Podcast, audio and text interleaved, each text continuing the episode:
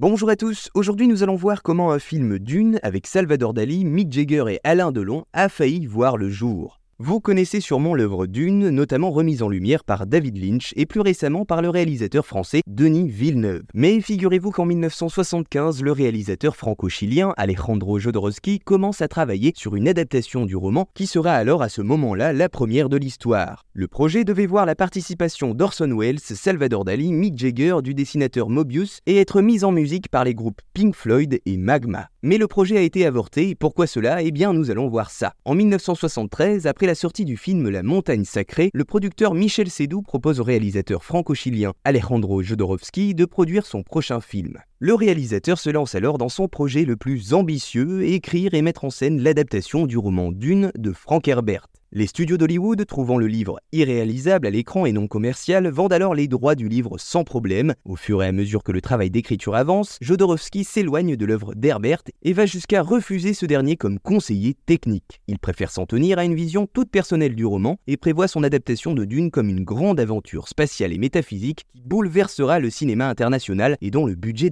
les 10 millions de dollars, rien que ça. Le film est même prévu pour durer 12 heures. Michel Sédou lui laisse alors carte blanche et Jodorowsky choisit son propre fils, Brontis, pour le rôle du héros, Paul Atreides. Le jeune homme est entraîné aux arts martiaux durant deux ans. Et même si son nom ne vous dit pas grand chose, eh bien le reste de la distribution devrait vous parler. En effet, elle est remarquable pour l'époque et hétéroclite. David Carradine, Orson Welles, Mick Jagger, Alain Delon, Charlotte Rampling ou encore Udo Kier et Amanda Lear. L'artiste surréaliste Salvador Dali accepte même de jouer le rôle de l'empereur Shaddam IV, Corino, s'il est, je cite, l'acteur le mieux payé d'Hollywood et réclame 100 000 dollars par heure. En passant, Seydoux et Jodorowsky, ayant conscience qu'il apparaîtrait 3 voire 5 à l'écran, proposent 100 000 dollars à la minute. Dali accepte la proposition, son honneur est sauf, il sera l'acteur le plus cher payé dans l'histoire du cinéma. Après 4 ans de pré-production, le budget du film s'élève à 15 millions de dollars, le projet d'adaptation cinématographique de Dune est alors stoppé et abandonné. La production avait pourtant réussi à amasser un financement à hauteur de 10 millions de dollars, cependant, les studios américains qui saluèrent tout de même l'audace et le caractère stupéfiant du projet ne furent pas assez convaincus pour financer les 5 millions restants.